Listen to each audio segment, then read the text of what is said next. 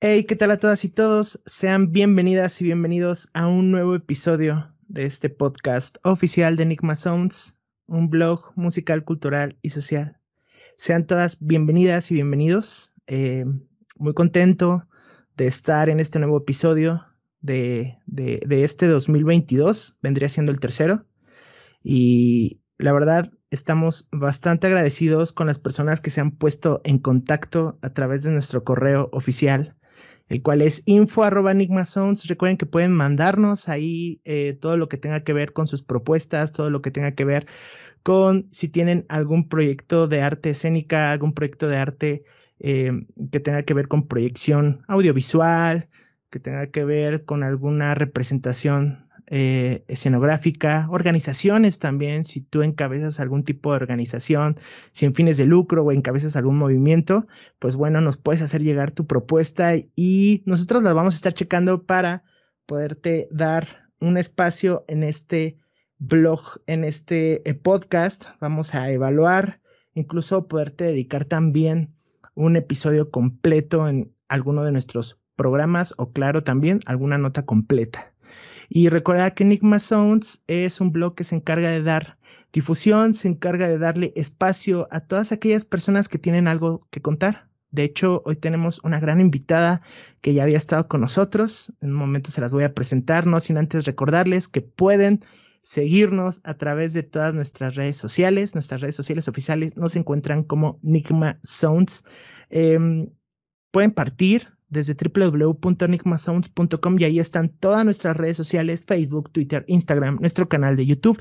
Incluso también si quieren seguirnos en cualquier plataforma de podcast, nos pueden encontrar en Spotify, en Google Podcast, Apple Podcast y ya también es el tercer episodio que lo menciono, ya también nos pueden encontrar en Amazon Music. Así que ya lo saben, si quieren seguirnos por ahí, si les gusta lo que hacemos, compártanlo sigan apoyando esta comunidad. Recuerden que esto está hecho por y para ustedes y nuestra intención es darle espacio a todas aquellas personas que tienen algo que contar.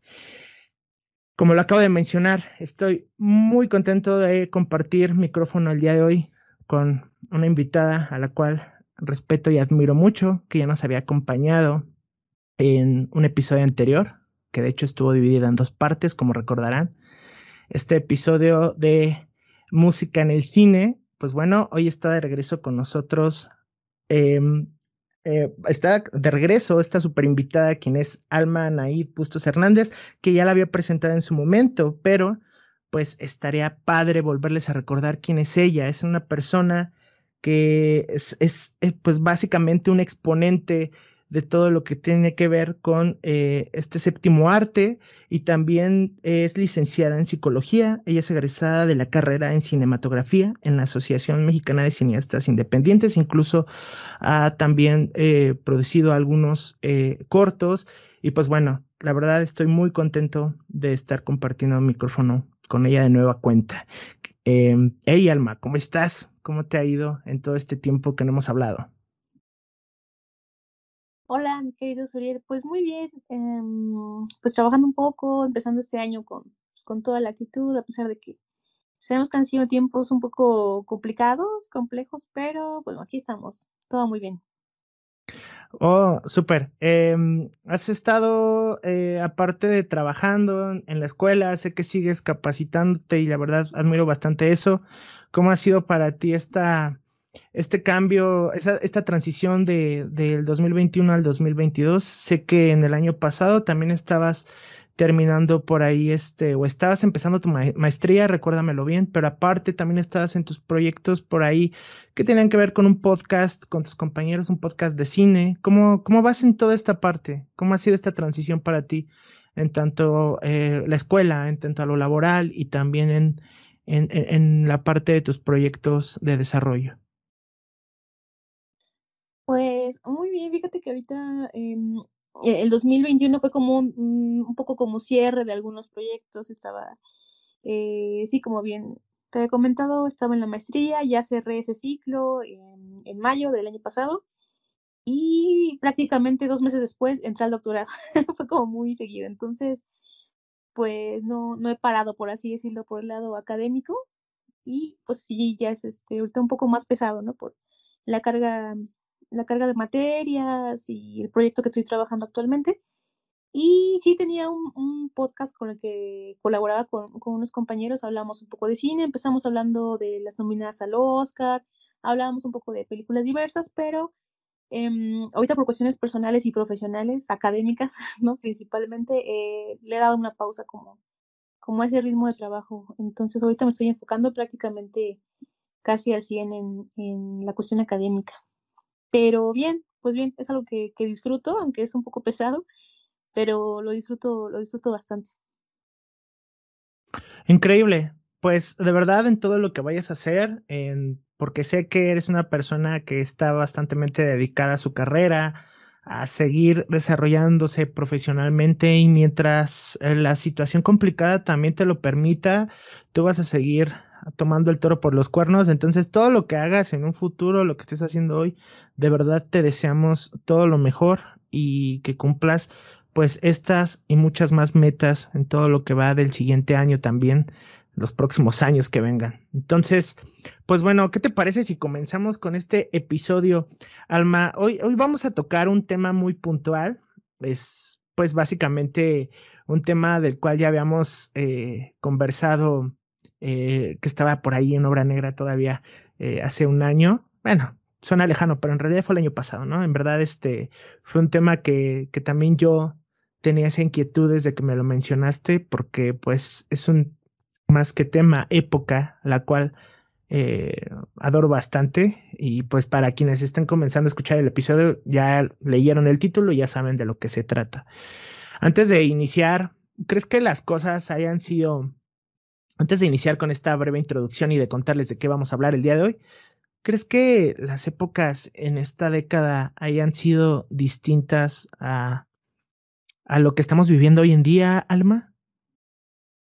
Sí, eh, bueno, me puedes llamar Anaído o Ana, prefiero siempre como que es como de más, confianza, ¿no? Lo como Alma, bueno. Ah, eh, okay, yo, yo creo que sí hay, hay, muchos cambios, ¿no? Creo que hay un cambio de mentalidad, eh, de percepción de muchas cosas, ¿no? Que va de la mano con, con otras situaciones como la música, el cine, esta industria del, entretenimiento, ¿no? Pero creo que también la filosofía de vida ha cambiado bastante, ¿no? Eh, eso lo vamos a platicar ahorita un poco, al menos a grandes rasgos, pero sí, a mí me parece que sí. No sé qué opinas tú. Pues eh, opino exactamente lo mismo. Bueno, la verdad es que pues la misma percepción, incluso los acontecimientos eh, sociopolíticos y eh, las invenciones tecnológicas, pues evidentemente traen consigo eh, un cambio radical en la percepción de las personas, ¿no? Y digamos, o sea, hace tres años teníamos una percepción de vida completamente distinta, entonces no dudo que las cosas cambien de un momento a otro. y pues justamente vamos a hablar de, de un tema muy, muy, muy, muy, muy que tiene un, pues un análisis profundo, que de hecho vamos a estar dividiendo el capítulo en dos partes.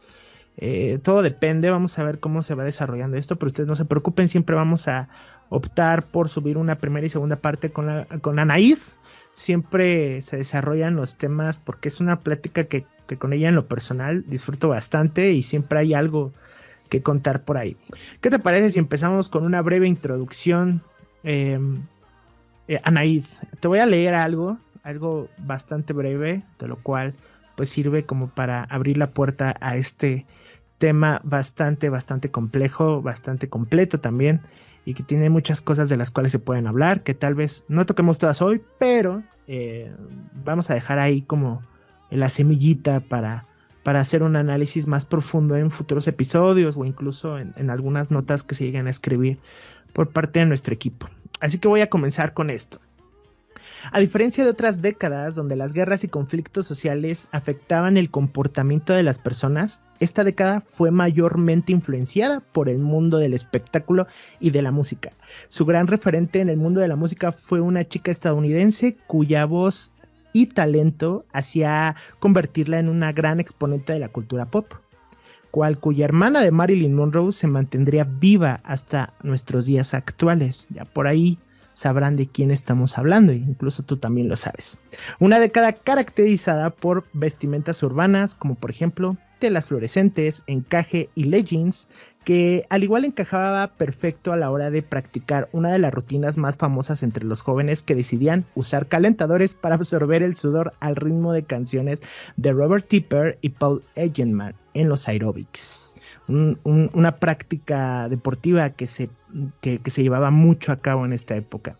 Una década donde la gran parte de la sociedad en casi todo el mundo era feliz a pesar de sus conflictos sociopolíticos, que claro que existían, ya que solo querías un par solo requerías un par de monedas y la cinta de tu artista favorito para ir en camino a reunirte con tus amigas y amigos a ese centro comercial a jugar el lanzamiento del famoso Pac-Man en un centro de arcade y después tomarte una malteada de chocolate y comer unas papas porque hashtag rebeldía. Sin duda alguna, una tarde inolvidable.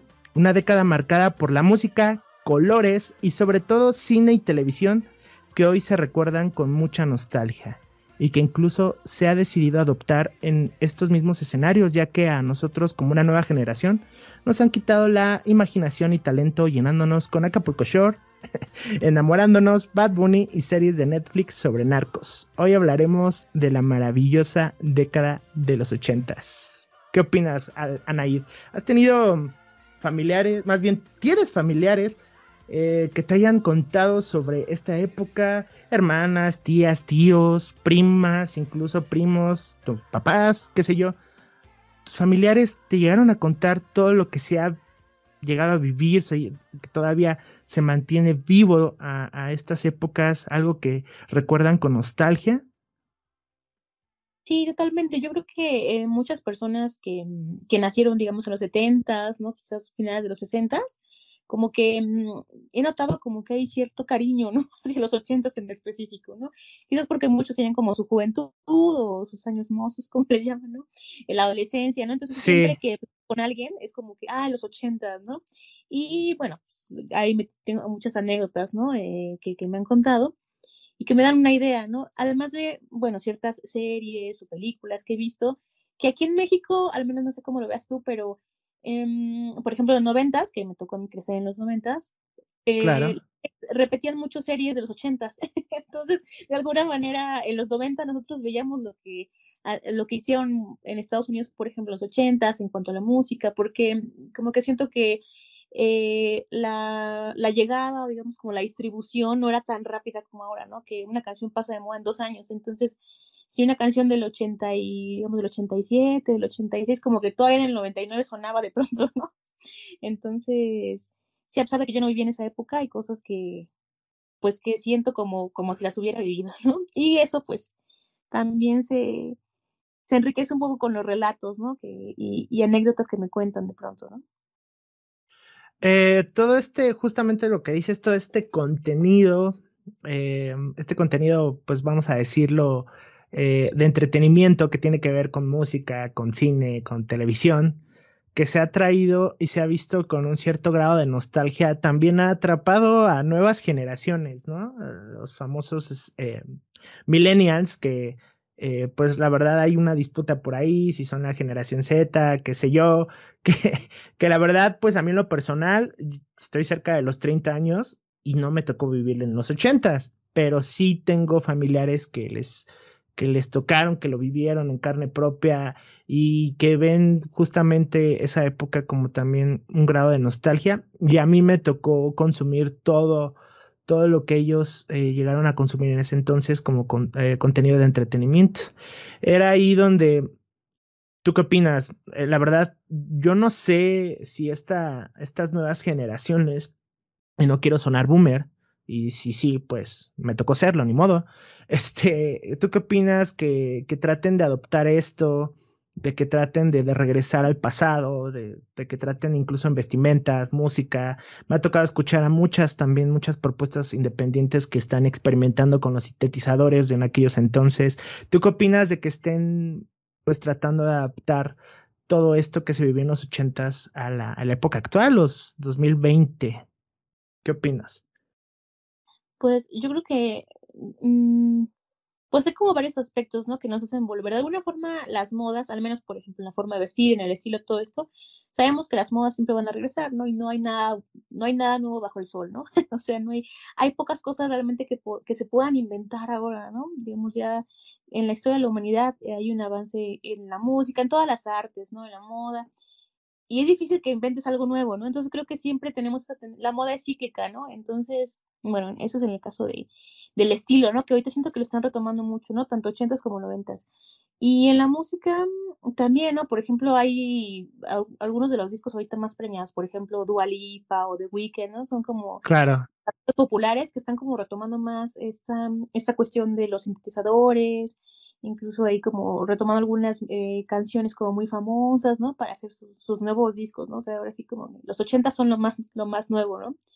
Y también creo que no es como tan gratuito porque hay esta nostalgia, ¿no? Que yo sí creo que, em, que siempre hay como esta idea de que el tiempo pasado siempre fue mejor, ¿no? Entonces, eso se manifiesta pues en lo que estamos viendo, viendo ahorita, ¿no? y pues le ha tocado a los ochentas. No sé si también, no sé si hace algunos años pues retomaban algunas personas como la moda de los setentas, ¿no? incluso en la música, en la moda. Em, no sé si después va a ser los 60, los 40, no lo sé, pero bueno, lo que tenemos a la mano ahorita son los 80 y pues, me parece que son varios elementos, ¿no? Esta nostalgia, eh, el recuerdo a lo mejor. Y también creo que hubo muchos avances en los ochentas, ¿no? Entonces, hay muchos niveles. Entonces, pues es bueno como recordarlos y, yo creo que es más por la nostalgia, no sé, ¿tú qué opinas? Ah, y, sí, o sea, la verdad es que se me quedó mucho una frase que, que, que tú mencionaste en el último programa de, de canciones de películas, que tuvimos, eh, una frase que me gustó bastante y que hasta la fecha sí se me quedó como que muy marcada, de repente la, la, recuerdo, que es que el arte es subjetivo. Y esto yo también lo aplicaría en, pues, en varios aspectos sociales. La verdad es que, mm, pues, eh, eh, la sociedad como tal puede llegar a ser tan complicada y más que complicada, pues es muy diversa. Entonces, eh, puede haber mucha gente que, ah, muchas personas eh, que nacieron a partir de, por ejemplo, del 2012, ¿no? Que ahorita son jóvenes y que ven con nostalgia también la época de los ochentas, porque a lo mejor sus papás, sus tíos, abuelitos, qué sé yo.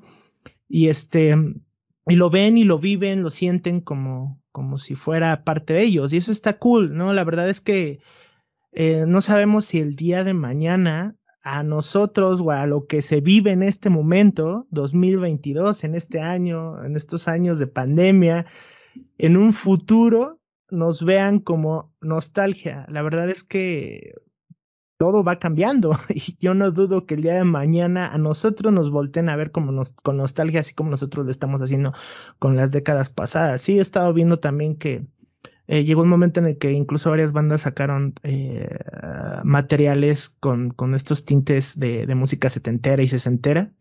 Y, y, hoy también me ha tocado ver que, este, que muchos están regresando también a, a, este cambio drástico, ¿no? Porque esa es la otra parte.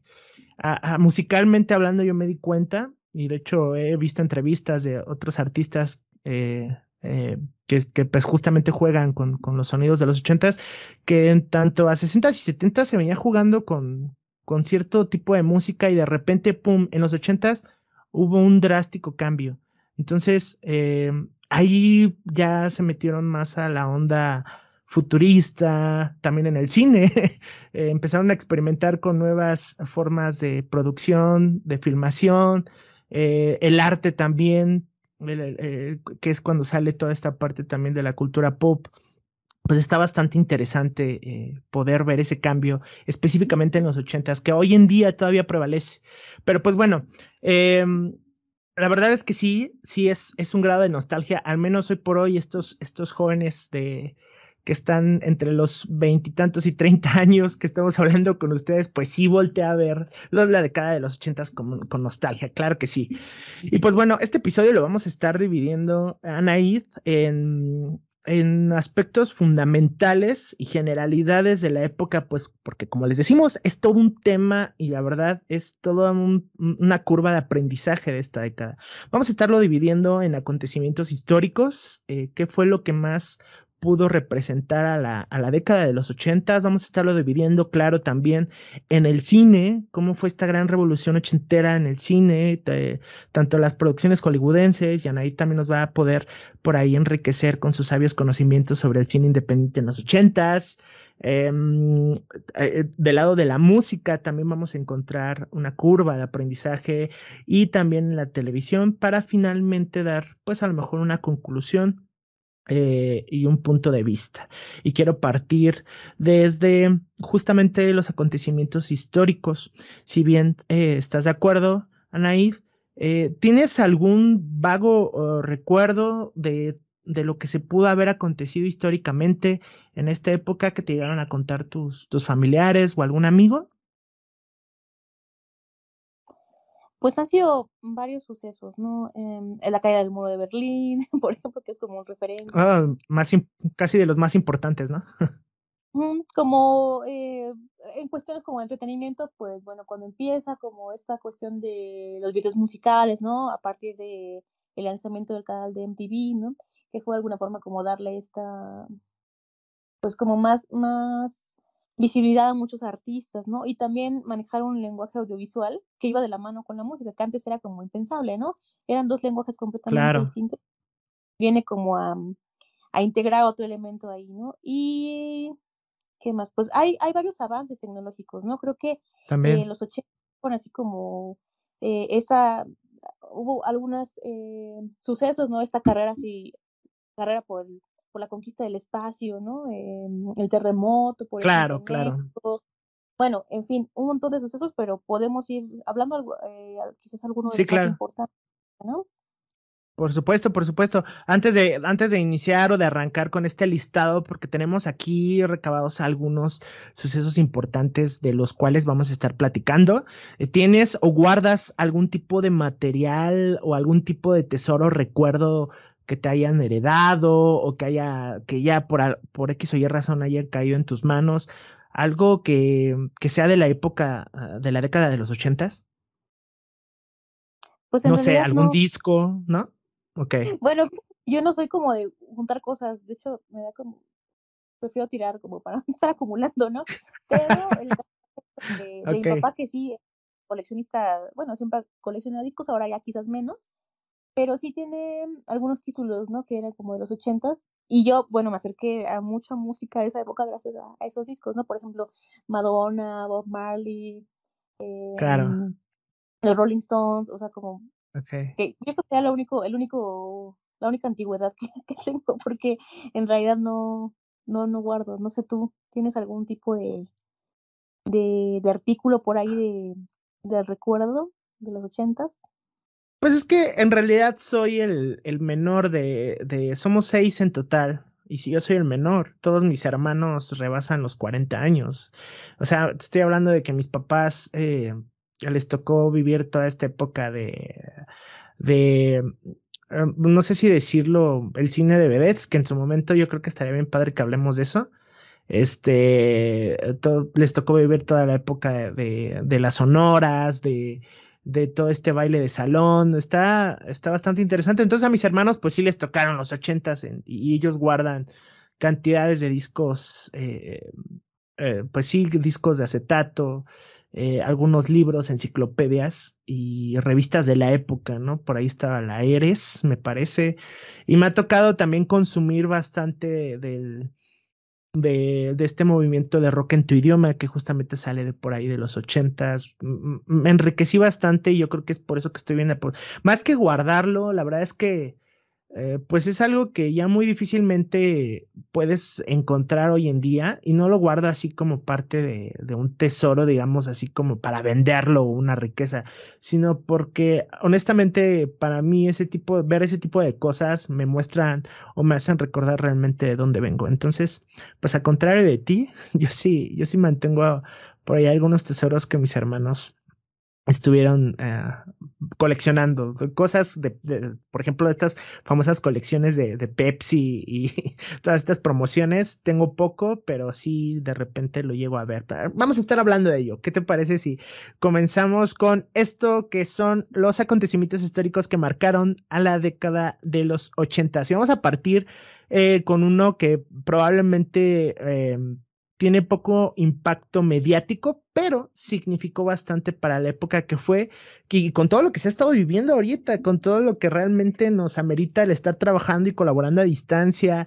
y esto que en ningún momento nos imaginábamos tener a todos los niños, eh, niñas y niños, eh, jóvenes de las escuelas alrededor del mundo tomando clases en línea. La verdad, eh, lo cual también fue un tema delicado, un tema de, de investigación profunda, pues la verdad es algo que ya existía, que nosotros agarramos y sabemos que existía y que ahí estaba sobre la mesa. Pero realmente detonó eh, esta, esta invención de la videoconferencia oficial en la década de los 80, si no fue hasta 1980 que estas redes digitales de transmisión telefónica se hicieron posible como red digital de servicios integrados, que no me quiero meter mucho en en, este, en cosas tecnológicas, pero pues ustedes saben que estas herramientas funcionan a través de, em, de envío, de transmisión y recepción de video y audio, ¿no? Y fue en esta década, concretamente en el año de 1980, cuando por fin se pudo tener la primera videoconferencia oficial.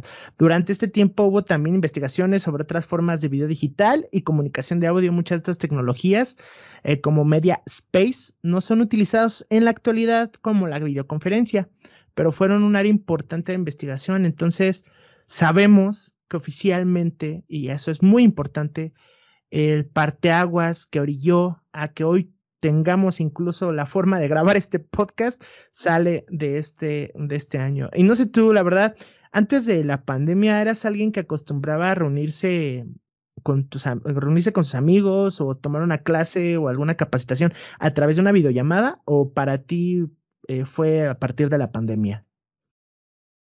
Eh, no, en el contexto familiar, fíjate que sí, sí hacíamos videollamadas, eh, no tan seguido como, como, como ahora se utilizan, pero sí, sí las utilizábamos, solo que, por ejemplo, en, en los espacios académicos era como mm, casi impensable, ¿no? Porque algo que yo reflexionaba un poco es que a pesar de que existe esta tecnología, pues no nos habíamos visto como orillados a eso, ¿no? En muchas escuelas, eh, principalmente públicas, ¿no? No está como esta, como esta organización, estas videollamadas, ¿no? Entonces, eh, no, era como casi impensable, porque los maestros pues, no estaban capacitados, hacía falta como un laboratorio, era impensable que alguien llevara una computadora para estar transmitiendo en vivo, ¿no? Entonces sí vino a cambiar mucho. En, en mi caso sí, en el contexto familiar, pero en las cuestiones académicas no, nunca me había pasado algo así, por ejemplo, ¿no? No sé, no sé a ti. No, eh, la verdad es que, eh, mira, en el área en el que estoy, tú sabrás que soy del área tecnológica, que, soy ingeniero en sistemas, bueno, en TICS, nada más que siempre digo sistemas porque siempre me preguntan, ¿qué son TICS? Este, pues sí me tocó eh, ese, ese cambio, en esa transición de, de poder eh, tratar de apoyar en esa parte a, quienes no sabían dominar las herramientas digitales para pues poder dar sus clases, para poder colaborar a distancia, ¿no? Entonces, pues yo me reuní con maestros, profesores de, de escuelas públicas y privadas y te puedo asegurar que tanto maestras y maestros de escuelas privadas, tanto de escuelas públicas, no sabían dominar en su mayoría la, herramienta, ¿no? O no sabían dominar las herramientas. Entonces, pues eso también te da un parteaguas de, de poder entender, vaya, pues es que ellos, ellos sí tienen, e, ellos sí han pasado por las distintas décadas, ¿no? Eh, estamos hablando que pues a lo mejor a los maestros que yo capacité les tocó usar el Walkman, les tocó usar los Dixman, les tocó usar el primer encarta en una computadora y que llegue esta herramienta nueva en la que ya es posible gestionar todo un equipo, pues es todo un reto para ellos. La verdad es que yo me la pasé bastante bien apoyando y capacitando a todas estas maestras y maestros durante esta crisis de pandémica, que pues también para ellos fue bastante difícil. Me llegaron a tocar maestros de la tercera edad. Entonces, antes de eso, pues yo la verdad no acostumbraba mucho usar las herramientas, pero pues me tuve que adaptar para también convertir esto en una enseñanza para, para todas y todos. Pero sí, fue bastante interesante ese proceso. Este, como segundo hecho histórico tenemos, y esto pues no sé si, si, quieras tú hablar un poquito de ello, lo vamos a decir, fue el asesinato de John Lennon y el fallecimiento de Bob Marley. Asesinato y fallecimiento, dos grandes exponentes de la música, eh, dos, eh, dos ramas distintas, dos caminos completamente diferentes, pero sin duda alguna dos grandes figuras para el movimiento musical universal. El asesinato de John Lennon, el cual fue en, precisamente en 1980 y su, muerte fue causada por cinco disparos, de los cuales cuatro le acertaron a, John Lennon y fueron realizados por, por Mark David Champan. Em, ¿Tú tienes algún vago recuerdo si te llegaron a contar? Yo le, yo le pregunté a mi mamá antes de, poder recabar toda esta información y me dijo que sí, efectivamente, que fue un caso mediático, ¿no? El asesinato de John Lennon. ¿Tú qué sabes? ¿Tú qué sabes sobre el asesinato de John Lennon, eh, Anaid? Pues más que datos históricos, yo creo que, o, experiencia de primera mano, pues es el impacto, ¿no? Que, que tuvo como tal la figura de John Lennon y que mm, pues su asesinato abre la década, ¿no? Bueno, en cuestiones musicales, claro. ¿no? este es, es uno de los sucesos que marcó la década y ya daba el final como a esta, mm, quizás como que también el fin de una era, ¿no? también musicalmente hablando, ¿no? Porque, eh, ¿Crees que haya alguien que no conozca a, a John Lennon? ¿Crees que haya alguien que no conozca a John Lennon? Perdona la interrupción sí, muchas, muchas personas, pero, pero bueno, es, es, una de las figuras más populares, ¿no? De, de la música, mm, así que valga la redundancia, de la música popular. Entonces, yo creo que sí fue un, un suceso, pues, eh, pues que consternó a, a, mucha gente, porque además empezaban como ese tipo de desafortunados incidentes. No, no tengo idea de cuántos otros artistas murieron a manos de fans, por ejemplo, pero eso ya lo empezamos, o sea, después de eso se empezó a ver como más seguido, ¿no? Como ese tipo de figuras o superfiguras, estrellas, que pues que perdían la vida a manos de, de fanáticos, ¿no? Entonces sí, también, también creo que da ahí cuenta de algo, de, de algo en la sociedad, ¿no? Entonces sí, fue como muy, pues como un hecho sin precedentes, ¿no? Principalmente por la figura que era John Lennon y por la forma en la que, en la que muere, ¿no? Entonces, bueno, la experiencia de primera mano no la tengo. Fíjate que nunca me había puesto a darle a, alguien, por ejemplo, este, oye, ¿te acuerdas de la muerte? No, nunca había nunca le había preguntado a nadie. Pero pues es un hecho que fue algo mediático y pues que, que marcó a muchas personas, ¿no? Eh, e incluso hay una película por ahí, este, me parece protagonizada por eh, Jared Leto, ¿no? Que, que habla como de, de la vida de este asesino, ¿no? Entonces, bueno, yo creo que sí fue, fue algo fuerte, ¿no? No, de, que fue algo mediático, fue algo mediático sin duda alguna y más por lo que significó el rol de John Lennon en, pues, los Beatles y, y, de dónde venía, todo lo que su música representó también para los movimientos sociales y pues por supuesto que, que fue algo mediático. Ahorita que tocas ese tema de que hay dos películas, eh, y, quiero mencionarlo.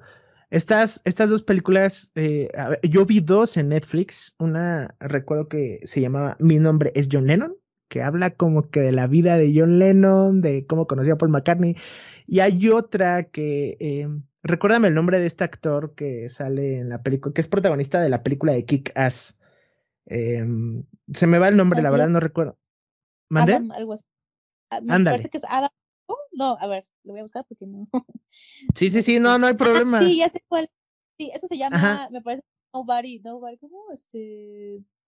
Sí la vi, que bueno, que hay una cuestión medio extraña con su mamá, ¿no? Algo así. Exacto. como una ahí medio extraña, ¿no? Sí, no me acuerdo cómo Teorías conspirativas. No, sí, claro, este, y, yo vi estas dos. ¿Cómo? ¿Cómo se llama? Ah, ok. No Word, o algo así. Este, Aaron Taylor Johnson es el Exactamente. La película se llama Aaron Taylor. Sí, ahí este un poco, bueno, a mí me parece un poco extraña porque sí da como ahí como unas como algún mensaje ahí de que había una cuestión extraña con su mamá, ¿no? una relación Ajá, ajá. Y, y a diferencia y a diferencia de, bueno, más que existan, eh, más que existan, pues, teorías conspirativas detrás de su muerte, que por qué, eh, por ejemplo, Yoko no estaba así y no a la hora de que fue asesinado, ¿no? Porque pues ella me parece que se adelantó a, estaban en un hotel y se adelantó y estuvo, eh, no estuvo durante eh, el proceso de, pues de, este hecho, ¿no? Y, hay muchas teorías conspirativas y las va a seguir habiendo. Pero la verdad, el hecho eh, histórico, el hecho que representa la muerte de Jonan es que sí fue algo bastante mediático y fue algo difícil de sobrellevar para muchas y muchos fans. Este, esta película que dices tú, bueno, las, las dos que yo vi, la cual era, aquí se conoce, ya sabes que en Latinoamérica les cambian a su, a su conveniencia todos los títulos. Ah, bueno, realmente algunas producciones, pero yo la conocía como My Name is John Lennon. Y, y en, realmente el título original es no, Nowhere Boy. Y es como que la, sí, la, la pequeña biografía de John Lennon y cómo es su relación principalmente con su mamá y cómo era su relación, cómo conoció a, Paul McCartney. Salen ahí bastantes caras conocidas, ahorita no, no recuerdo el nombre de, de, de quien interpreta a Paul McCartney, pero está, es una buena película. Este, supongo que todavía están en Netflix, hay para quien guste verla y si no, búsquenlas como Nowhere Boy o Mi nombre es John Lennon. ¿Ok? Y ¿Qué más? Eh, tenemos de este lado, pues, el fallecimiento de Bob Marley, que esto, pues, a pesar de ser también algo mediático, no fue algo tan eh, trascendente hasta la fecha. Eh, pues únicamente conocen por, por su música, lo conocen por su música, pero pues mayormente no saben detrás de todo de todo lo que hizo, su historia, el movimiento que representó para muchas y muchos. Y pues él fue un cantante y compositor jamaiquino. Durante su carrera musical fue líder y compositor y guitarrista de las bandas The Wailers y, Bob Marley The Wailers. Eh, sigue siendo el más conocido y respetado intérprete de la música reggae, que fue el género con el que se le asoció, y es acreditado por ayudar a difundir tanto la música de Jamaica como el movimiento Rastafari, Em, que estoy completamente seguro que quienes están más metidos en este movimiento del reggae y el rastafari saben de lo que estoy hablando. Y él era como tal un músico comprometido, tenía audiencia mundial, em, él realmente murió a causa de una enfermedad, estuvo luchando por durante ocho meses contra el cáncer y pues él falleció de modo que Tomó un avión de regreso a Jamaica y durante el vuelo desde Alemania sus funciones, sus funciones vitales comenzaron a fallar y cuando el avión aterrizó tuvo que ser trasladado de urgencia al hospital, pues él necesitaba atención médica de inmediato. Eh, esto fue en Miami, un 11 de mayo de 1981, a la edad de 36 años. Pues ya la expansión de cáncer había sido tal que incluso en algunos casos, eh, perdón, en algunas fotografías se le ve con esta metástasis producida en sus pulmones, también se le ve en su piel. Y pues bueno, eso fue prácticamente la razón por la que eh, él falleció, ¿no? la enfermedad. Las últimas palabras fueron para su hijo Siggy Marley, a quien le dijo el dinero no puede comprar la vida. ¿Qué opinas de esta frase tú? de esta frase final de Marley hacia su hijo. Eh, pues tiene mucho sentido, ¿no? Yo creo que Em, cuando eres una, una figura como de esas de esos alcances, ¿no? Te das cuenta que, no siempre, ¿eh? porque hay muchos que pierden el piso, pero quizás ser, bueno, por esa situación tan difícil que estaba viviendo de salud y todo, pues se da cuenta de que por mucho dinero que tengas, pues eh, eso no hace un, un cambio en, en, tu vida, ¿no? A menos, o sea, el destino ya está trazado y pues tengas dinero o no tengas dinero, eh, creo que el destino de cada quien ya, ya está, ¿no? Eh, no sé, a mí, a mí, me gusta mucho Bob Marley quizás me gusta más que John Lennon actualmente.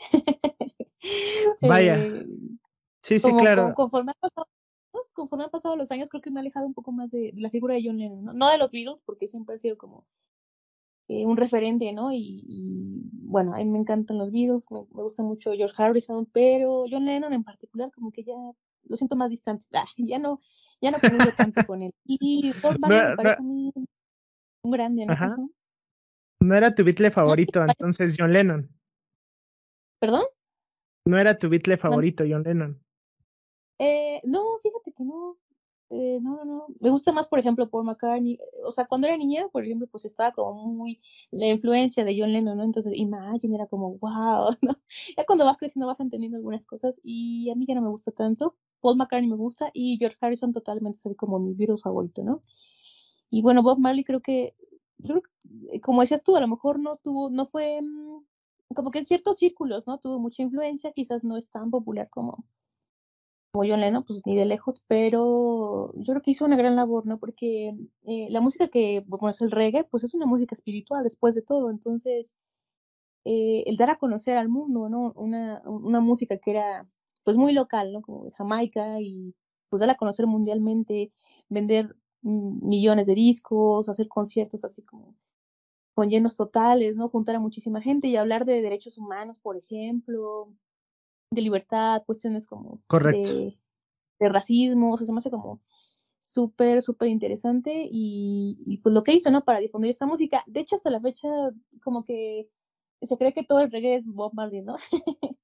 Ajá. Sí hizo mucho por el reggae. de pronto encuentras como esas canciones de eh, Red Red Wine o Ala La La Long y ves en los discos así que hacen como compilados o en YouTube así Bob Marley. Y es que... Eh, bueno, pues ahí está esa figura, ¿no? De, Bob Marley, que es como un referente también de, del reggae, que fue, al final de cuentas, quien conoció al mundo entero, ¿no? Y es que hablando desde mi desconocimiento sobre el género, em, pues realmente yo lo veo como, como que este género en especial del reggae no tenía como que muchos exponentes populares, ¿no? A diferencia, por ejemplo, de, del pop o el rock, porque pues si hablamos de, de los ochentas, pues Madonna, Michael Jackson, pero concretamente del pop. Si hablamos de, del reggae, pues como dices tú, ¿no? Como que Bob Marley era lo más representativo sobre y sigue siendo hasta la fecha. Y sí, ¿no? Tiene bastante impacto, era música con causa.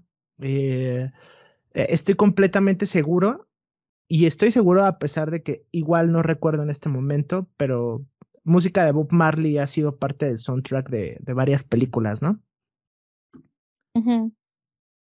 Sí, totalmente. Y, y además, mm, yo creo que, como te decía, es una música como con fines espirituales o con otros fines, ¿no? Y de pronto tuvo un boom, como siento que al final, bueno, a principios de los noventas, como que muchas bandas empezaron a hacer este, estos chicos que cantaban la Red Red Wine, por ejemplo, que eran ingleses, me parece, ¿no? O sea, esta no tiene mucho que ver quizás directamente con el reggae y bueno, como que estuvo muy de moda, pero ya hablan de otras cosas, ¿no? Como de que, hey chica, yo quiero estar contigo, cosas como más, eh, ya cuestiones románticas como más tirándole al pop, ¿no? El, tipo de, letras que, que encontré en una canción pop, cuando el origen del reggae como tal, pues se habla de otras cuestiones sociales, espirituales, etcétera, pero tuvo un boom, ahorita ya se apagó ese boom del reggae, al menos a nivel como social, y pues bueno, pero yo creo que es, eh, Bob Marley es un referente y pues sí, él falleció en el 81, si no me recuerdo, entonces también marcó esa, esa, esa década, ¿no? Eh, pues ya como la pérdida de estas dos grandes figuras, cada una en sus géneros como grandes exponentes em, y, bueno, pues sí, grandes figuras de la música que se fueron en esta década, ¿no? Al principio de, la década de los ochentas.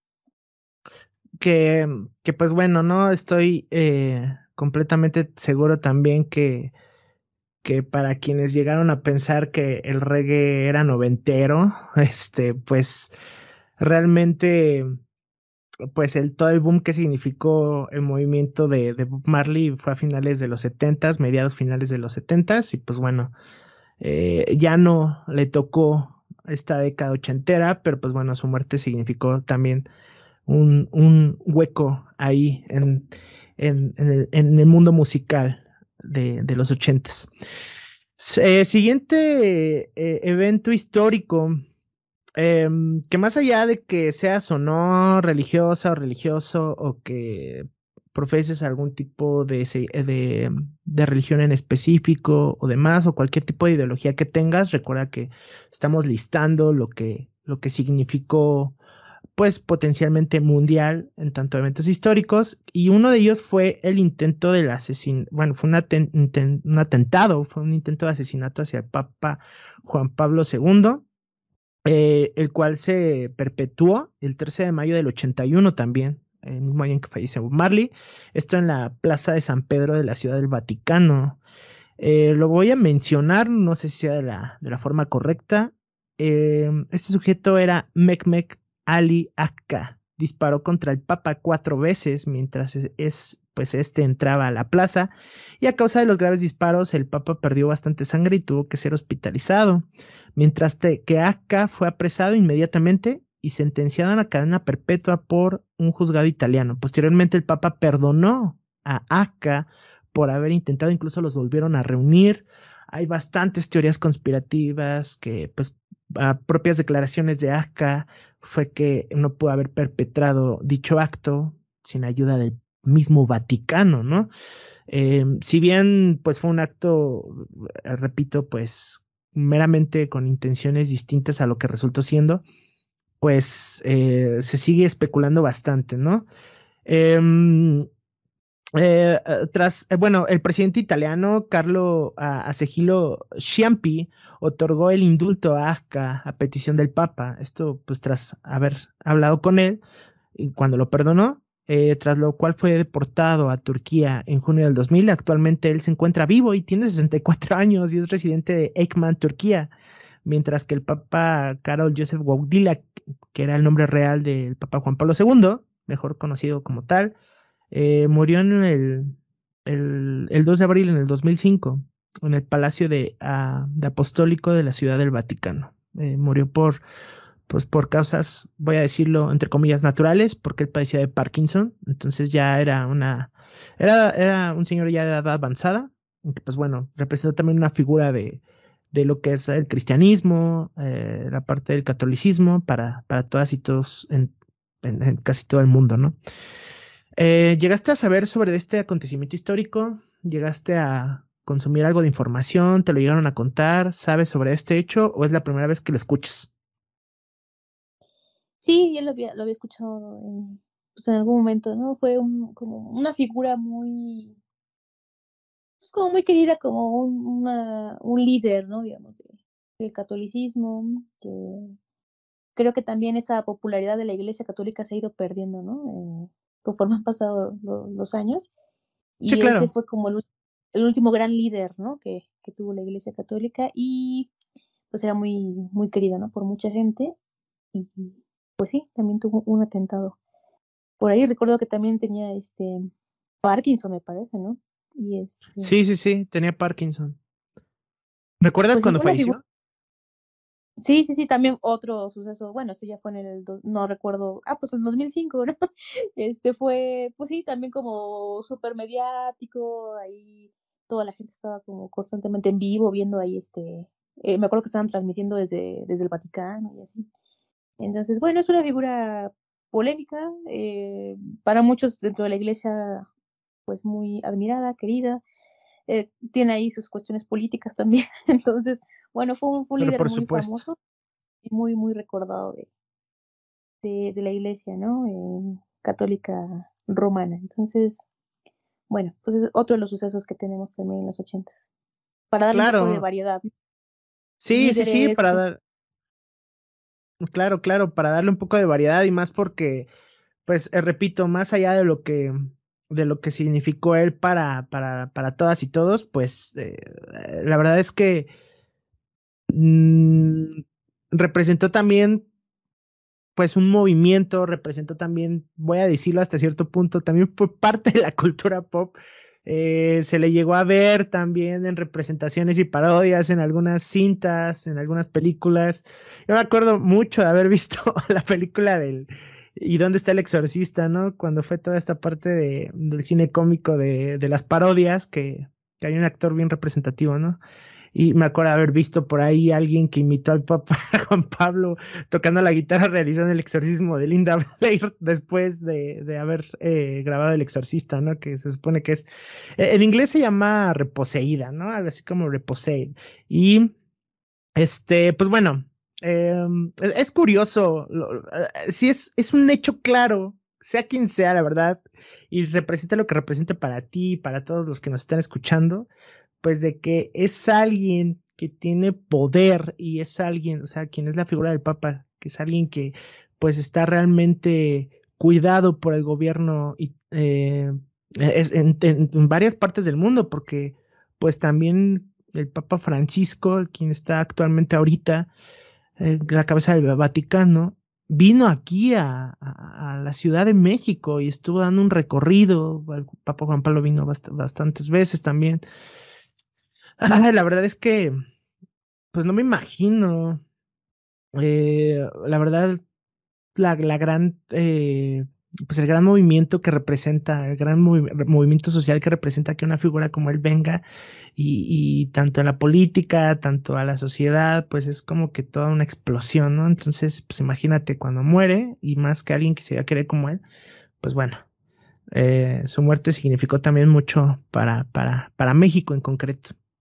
Pero bueno, vámonos con el siguiente. Em, vámonos con el siguiente hecho y esto pues sí voy a requerir de tu apoyo ¿Por qué? Porque, porque es aquí el primero de agosto de 1981 cuando se inicia por primera vez la transmisión de MTV con un video de la banda de, The Boogles, el cual es el de Video Killer de Radio Star. Está, está bastante buena esa cancioncita. Ese fue el segundo video mostrado, fue, eh, perdón, ese fue el primero y el segundo fue uno de Pat Benatar, eh, el cual se llama You Better Run, que es que básicamente el presentador comienza con, con una frase, damas y caballeros, rock and roll. Esto es bienvenidos a MTV Music Television, el primer canal de música y videos 24 horas del mundo. Estas fueron las primeras palabras emitidas en este programa.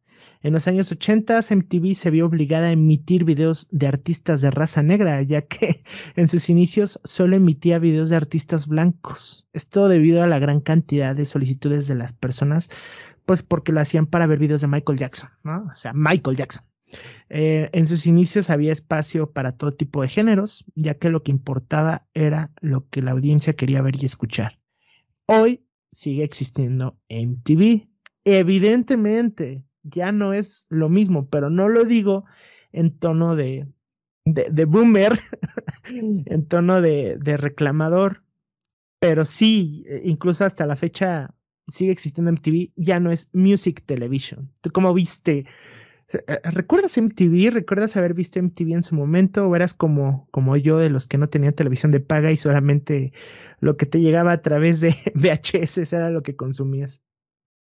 Eh, pues no, yo estuve, tuve la oportunidad de, de, tener televisión por cable, que en ese tiempo era más bien como una antena, me acuerdo, ¿no? Entonces, este, una antena, algo así, otro okay de receptores, ¿no? no era, eh, creo que sí entró a Cablevisión, pero eh, no recuerdo bien las fechas. Pero bueno, sí tuve la oportunidad de ver en TV y debo decir que eh, yo me comía todo lo que, lo que me presentaba en TV, o sea, lo que escuchaba, lo que MTV ponía. Entre MTV y Telehit creo que era así como que lo que más veía y los artistas que conocía era lo que pasaban ahí, o sea, era mi mundo, ¿no? No me abría otras cosas porque pues era como, como lo que estaba más a la mano, lo que estaba de moda, lo que te estaban lo que ellos estaban promoviendo, lo que estaban presentando. Y mm, bueno, conforme fui creciendo, pues ya abrí mis, mis horizontes hacia otro tipo de música y otro tipo de productos, pero sí recuerdo con cariño ¿no? algunos de los artistas, de los videos, por ejemplo, eh, en ocasiones me pongo a ver algún video así de los, de los 2000 o algo así, digo, ay, es como si estuviera, o así viajara en el tiempo, ¿no? Entonces, yo creo que eh, también este cambio que han dado, ¿no? De presentar inicialmente música, Luego estaban ahí como medio campechaneando, ¿no? Entre música y un poco de realities ahí. Me acuerdo que había unos programas como de, que juntaban este, parejas. Había cosas interesantes, bueno, que a mí como adolescente me parecen como interesantes, ¿no? Que tenían citas y tenían que escoger entre dos o tres personas. Ya ahora es un poco cuestionable ese tipo de programas, pero claro. que hacen apuestas, que ponen a la gente a hacer retos por dinero y todo eso, y lo, lo combinaban con eh, los diez más pedidos, por ejemplo, me acuerdo que era un programa así que todas las tardes me sentaba a ver los diez más pedidos, este, para ver qué era lo que, lo que se estaba escuchando en el momento, ¿no? Pero eh, poco a poco pues fue tomando como, pues los reality shows, esa, televisión, para mí es como un poco televisión basura, ¿no? esos reality shows como... Por supuesto. es como, ah, ¿no? Fueron poco a poco tomando, no nada más en TV, sino un montón de canales, este, de, de, las televisoras como empezaron a comprar la idea y bueno, ahora es lo que es, hay un, hay un buen recuerdo. También creo que pues la gente ya tiene otras opciones, ¿no? Pues, eh, YouTube abrió completamente otro panorama y otras oportunidades a que puedas acceder a lo que tú quieres. Antes, o sea, me acuerdo que yo me sentaba así las horas a esperar a que pasara em, alguna canción en especial, ¿no? Hasta la tenía grabada, la grababa en, VHS o, o tenías conectado al, al radio, no sé, ¿no? Pues, y ahora es súper fácil, quieres ver el video y tal, y pues, te pones a ver YouTube, ¿no? Pero sí, recuerdo con cariño MTV y pues bueno, creo que sí fue algo bien interesante, ¿no? Como te decía al principio, de intentar como darle otro lenguaje a la música, que eso es muy difícil, pero ellos lo hicieron a través de los videos, ¿no? Entonces, pues era interesante. A veces, mm, no sé si te ha pasado que de pronto hay canciones que que no recuerdas bien, pero el video así se te quedó clarísimo, ¿no? Como que te impactó en el momento, ¿no? O que amas el video así de que no, ese video estaba padrísimo y la canción es bastante X, ¿no? Pues la producción de ese video así me dejó marcada, ¿no? No sé qué video, a ver, dime algún video de los primeros que viste que te dejó impactado. De los primeros que vi y que recuerdo, eh, recuerdo mucho uno que, que era como de un DJ Em, que era como una, una, animación de estos extraterrestres azules que alzaban las manos como en un concierto. No sé si te acuerdas tú de ese video. Está este DJ. Ah. Eh, no, no me acuerdo de la canción, como dices, tú ni siquiera sé el nombre de la canción, pero ese video me dejó marcado porque eran extraterrestres azules y estaban en un concierto y todos eran igualitos. Y este DJ llegaba como en una nave espacial, aterrizada y seguramente quien nos esté escuchando, pues a lo mejor sabe el nombre de la canción, ¿no? Pero se me quedó marcado mucho ese video. Y como dices tú, a mí también me llegó a tocar, em, pues esto de estar grabando con VHS un especial, un video. Era bien nostálgico y era una lata ahí, porque luego mi videocasetera no funcionaba, ya se trababa la cinta. era, era bastante divertido hacer eso. Sí, sí, sí, buenos recuerdos. Entonces, pues bueno, ese fue el inicio de MTV en la década de los ochentas y seguramente eh, la gente que vivió esa época pues fue muy feliz, al menos en ese aspecto, porque pues era el contenido principalmente la música, música, música, como dicen ahí, 24 horas al día, ¿no? Entonces, eh, pues, ah. estaba, súper, ¿no? Poder ver un video pues, a la hora que tú quisieras, ¿no? Cuando no había YouTube, no había absolutamente nada y pues poder ver esas producciones estaba súper bien. Y aparte eso que hablaban como, eso que, que como diversificaba, ¿no? No era solamente música pop, o sea, puedes ver un video de rock, claro. Eh, uno de pop, uno de a lo mejor de hip hop seguramente, ¿no? R&B, no sé, como muchos géneros. Entonces estaba súper, súper bien y bueno, pues sí. Pero em, creo que creo, creo que a ti y a mí nos tocaron como que más, o sea, tú lo recuerdas más hacia como de los noventas, dos miles, ¿no? Todo esto de MTV. Sí, totalmente. Eh, y de lo, por ejemplo, voy a mencionarte y tal vez recuerdas, de lo único que puedo rescatar ya de lo más reciente, y estamos hablando entre comillas más reciente, ¿no? Por ahí del 2010, fue uh, eh, 16 and Pregnant, 16 y embarazada, que era igual como tipo reality, no reality, pero era como un tipo mini documental, una serie, estaba bastante padre de cómo era la, la juventud, las chicas que se embarazaban a temprana edad, ¿no? Y abro comillas, sin ofender a nadie, pero era como un reportaje justamente de todo esto. Y pues claro, recuerdo South Park, recuerdo eh, los inicios de Yaka, todavía de morrita y me llegó a tocar algo, algo de eso en MTV, porque yo tuve MTV, pero pues ya después no me tocó como a ti desde, desde corta edad. Aparte que, mm, bueno, yo recuerdo que había un, o sea, era MTV, pero si no me recuerda como el gringo, o sea, eh, eh, la MTV México o Latinoamérica, no sé hasta qué año empezó a, a, mm, a, transmitirse, ¿no? Porque lo que llegaba aquí, la señal de, de MTV, pues de Estados Unidos.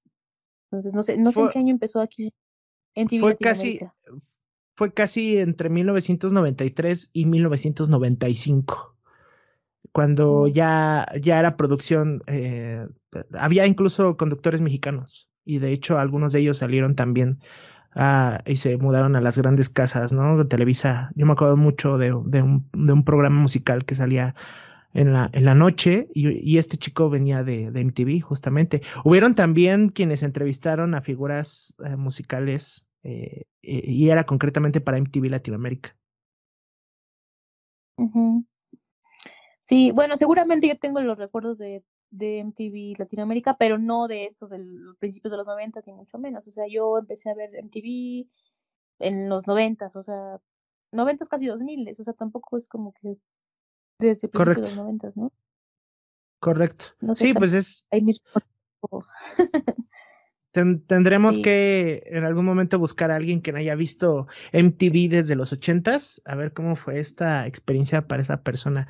Lo que sí es, es un hecho, Anaid, es que, mm, pues ya, o sea, MTV como lo recordamos, al menos eh, de lo que nos tocó a nosotros, no concretamente en los ochentas, pues ya, ya murió, ¿no? ¿O tú qué opinas? Sí, totalmente, ya, ya es otro lenguaje, es otra, es otra generación, son otros contenidos. Ya lo de antes a los, a los, a los chavos de ahora, a ya no les gusta eso, ¿no? O sea, ya. No, ya, no, ya pues, no, ya no. De alguna forma adaptando, ¿no? A, a lo que, pues, a lo que se está pidiendo, ¿no? La, la gente. Sí, sí, sí, sí, es todo un tema poder complacer al público y obviamente adaptarte y pues quienes mantengan sus ideologías, pues a lo mejor no les funciona. Y pues bueno, es todo un tema, lo que sí es un hecho, pues es que, te repito, todo es cambiante, todo a nuestro alrededor es cambiante y día de mañana nosotros no sabemos, no nos va a tocar, pero dentro de muchos años a lo mejor lo que hoy vemos nosotros como basura, eh, para futuras generaciones va a ser como, como mera nostalgia, ¿no? Esta basura que estamos viviendo tú y yo en estos programas. Y pues bueno, Em, ya casi vamos terminando esta primera parte, eh, pues nos van a faltar también eh, por ahí este, algunos aspectos de cine, pero claro que lo vamos a dejar para la segunda. Recuerden ustedes que van a poder reproducir eh, esa segunda parte, va a estar subida al mismo tiempo. Entonces, pues bueno, algo muy importante de lo cual quiero mencionar como hecho histórico fue que en 1982 no, vamos a irnos con este primero. voy a ver por acá tu chat. Ah, ok, ok, ok. Ah, perfecto. Muy bien, muy bien. Ya por aquí estoy leyendo los, los mensajes que me estás mandando en el chat. Algo de lo que quiero mencionar que es muy importante para el año de 1982, eh, pues la primer mujer que pasé por el espacio eh, fue llamada, o más bien, como la primera mujer que, pisó el espacio, su nombre era Svetlana. Y fue la mujer, la segunda mujer en viajar al espacio, pero fue la primera que estuvo en una misión completa. Y pues estuvo incluso, eh, estuvo varias ocasiones.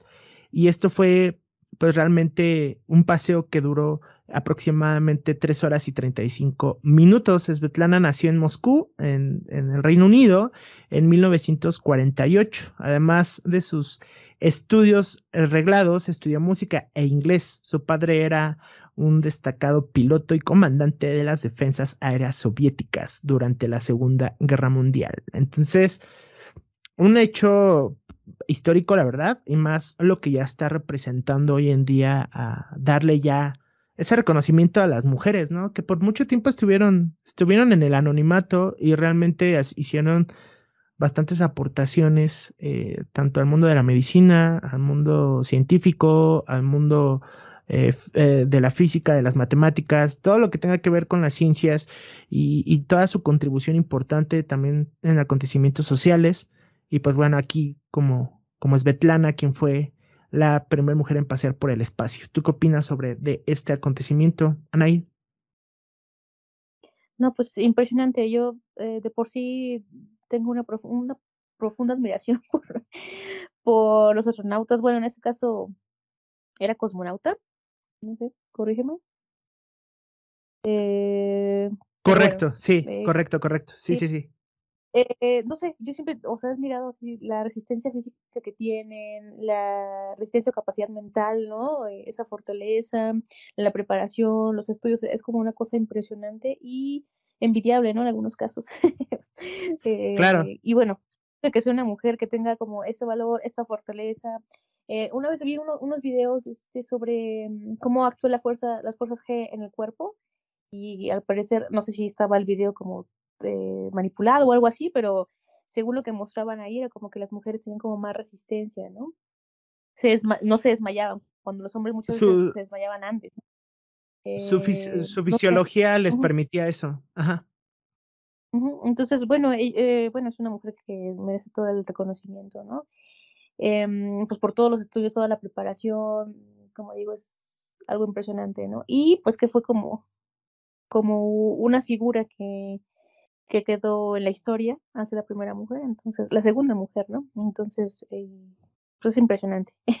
no sé qué otra cosa decir sobre. Y, y, no lo, y no lo, no lo hizo una vez, lo hizo más de una vez, este, y pues al ser alguien que, que tenía pues realmente todas las habilidades, obviamente eso no quiere decir que la, sea distinta a otras mujeres, pero pues bueno, es alguien que entregó completamente su, su, sus conocimientos y sus estudios a, a, entender toda esta parte y poderlo llevar a cabo también en una, en una hazaña como la que es una caminata espacial de tanto tiempo, ¿no? Entonces, pues está súper cool. Y sobre esto de darle lugar, más bien, no, no darle lugar, más bien reconocer el lugar tan importante que tienen este tipo de mujeres que hicieron aportaciones históricamente hablando, pues yo creo que ya es una necesidad hoy en día, ¿no? Y lo vemos, lo vemos con todo este tema del feminismo. Pero tú qué opinas sobre eso? Mm, pues está, está increíble, ¿no? Aparte que se le haya dado la oportunidad, ¿no? Porque bien podrían decir, eh, Ah, claro. poner un montón de o dar razones o argumentos ahí un poco absurdos y bueno, se le dio la oportunidad y aparte, bueno, tenía como quizás, mm, quizás por su padre o la familia, la educación que tenía, como pudo acceder a esto, ¿no? Afortunadamente, a diferencia de otras mujeres que quizás no, no tienen una, mm, eh, pues unas condiciones tan favorables, ¿no? Pero pues a mí me parece impresionante y me parece que sí se debe mencionar y qué bueno que lo estemos mencionando aquí. Entre otras mujeres que hicieron historia y que están en los ochentas también, pues hay que mencionar a ella, ¿no? Sí, sí, sí, claro que estoy completamente seguro que hay muchas más que están en el anonimato y pues bueno, qué mejor que nosotros demos ese tipo de reconocimiento. Em, ¿Sabes qué más pasó eh, hacia el año de 1983? el 20 de mayo concretamente se identificó oficialmente el virus de VIH. Eh, cuando un grupo de científicos publicó en una revista de ciencia este descubrimiento del virus de, de VIH, que es más bien llamado virus de inmunodeficiencia humana. En la escuela me lo habían enseñado como virus de inmunodeficiencia adquirida. No tenían ni idea de la magnitud de su hallazgo, ni de todo el sufrimiento que este microorganismo iba a causar. Y esa historia como que se me hace, se me hace familiar. Eh, lo contaba esto una de las investigadoras que participó en estos estudios, justamente hablando también de, los hallazgos de las mujeres y su dedicación hacia el mundo de la medicina. Eh, esta mujer era Francois Barre eh, Sinousi. Eh, sí dije bien su nombre. Bueno, es que la verdad es, es, muy difícil mencionar este tipo de nombres, pero la pueden buscar. Vamos a dejar las notas también ahí, nuestras fuentes oficiales. Los vamos a dejar también ahí en los capítulos. Y pues bueno, eh, por entonces había medio centenar de enfermos de, de SIDA en este país, en Francia, y no fue hasta unos años más tarde cuando se dieron cuenta de los estragos que el virus estaba causando también en África. Repito, insisto, esto ya se me hace muy familiar con lo que estamos viviendo ahorita. Hace ahora 35 años que lo conocemos y aunque no hemos conseguido doblegarlo por completo, nunca antes la ciencia y la medicina han sido tan rápidas a la hora de descubrir, identificar el origen y aportar tratamiento para una nueva enfermedad. Esto lo estoy citando.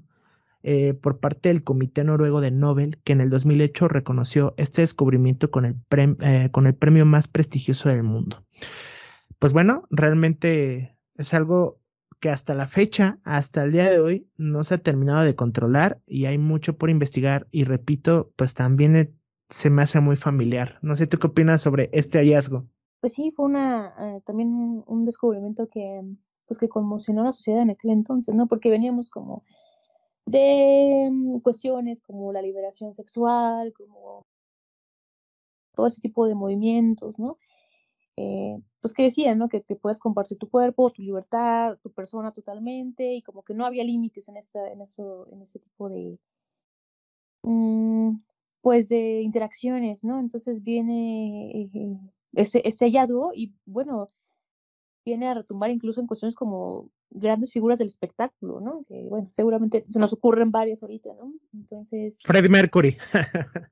Freddie Mercury, entre otros, ¿no? Entonces que, que calle, bueno, que, que, que, que se contagiaron, ¿no? De ese virus. Y pues bueno, se han dicho muchas cosas, hay muchas teorías, ¿no? Claro. Hay muchas, hay figuras por ahí que han hablado y dado declaraciones de que em, el virus viene de cierta parte, o fue una cosa creada, o no existe. Bueno, se han dicho un montón de cosas.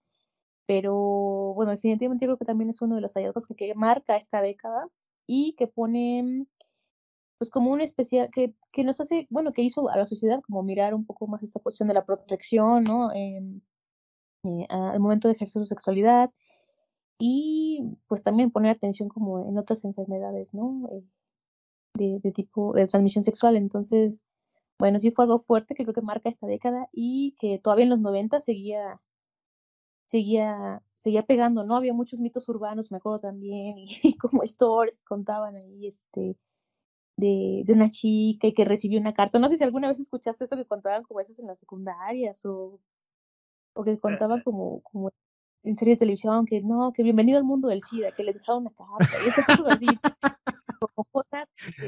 se crearon un montón de cosas como historias, te digo, como teorías y creo que sí, así pegó mucho en la sociedad, ¿no? Esta, eh, eh pues es, es, hallazgo, no sé tú qué Las, las, las agujas, las agujas en el cine, cuando empezaban a decir que habían agujas, que luego la gente llegaba y te sentabas ahí en este, en una butaca y, y había, había agujas, este, de hecho fue algo, fue un tampoco, también muy social. Para bien o mal, vinieron muchos también prejuicios sobre, sobre este, sobre esta enfermedad, lo cual también conllevaba que pues la gente se empezara a cuidar más, ¿no? Por los falsos, este, por la, por la desinformación, que lo estamos viendo hoy también con la pandemia, ¿no? Eh, y de hecho, también había como, pues ya todavía está eh, profundizar sobre este tema en el cual, a ver, no te vas a contagiar de SIDA si das un beso, no te vas a contagiar de SIDA si das un abrazo, eh, eh, si, es una eh, si es una enfermedad que se puede transmitir a, partir de una relación sexual, pero con protección y demás. Este tipo de, de, de, aspectos, ¿no? Que fueron también limpiando todo lo malo que, que dejó a su paso este descubrimiento. Pero pues que claro que hasta el día de hoy, y me atrevo a decirlo porque lo he escuchado y me ha tocado vivirlo, hay también todavía estos falsos prejuicios que parecían de la década de los ochentas o noventas, hasta la fecha se siguen habiendo, porque todavía hay eh, falsas especulaciones sobre, sobre el SIDA. Imagínate qué nos espera entonces con esta enfermedad de, del coronavirus, ¿no? Sí, además que, bueno, sí, como dices, hay muchos prejuicios, ¿no? Porque mm, se cree que las personas que se contagiaban eran como de cierta, que llevaban cierto tipo de vida, que tenían cierto tipo de preferencias, cuando en realidad, bueno, hay muchas, muchas formas de contagio y hay mucha población que está contagiada, sin importar eh, tu estatus, tu, eh, tu orientación sexual, tu clase social, sino que hay, hay eh, es una enfermedad a la que están propensos prácticamente cualquier persona por la donación de sangre, agujas que reutilizas, todo este tipo de cuestiones, ¿no? Y fíjate, estaba pensando, si ahorita teniendo internet y teniendo tantas herramientas como de información, hay tanta desinformación eh, sobre, por ejemplo, lo que estamos pasando actualmente, ¿no?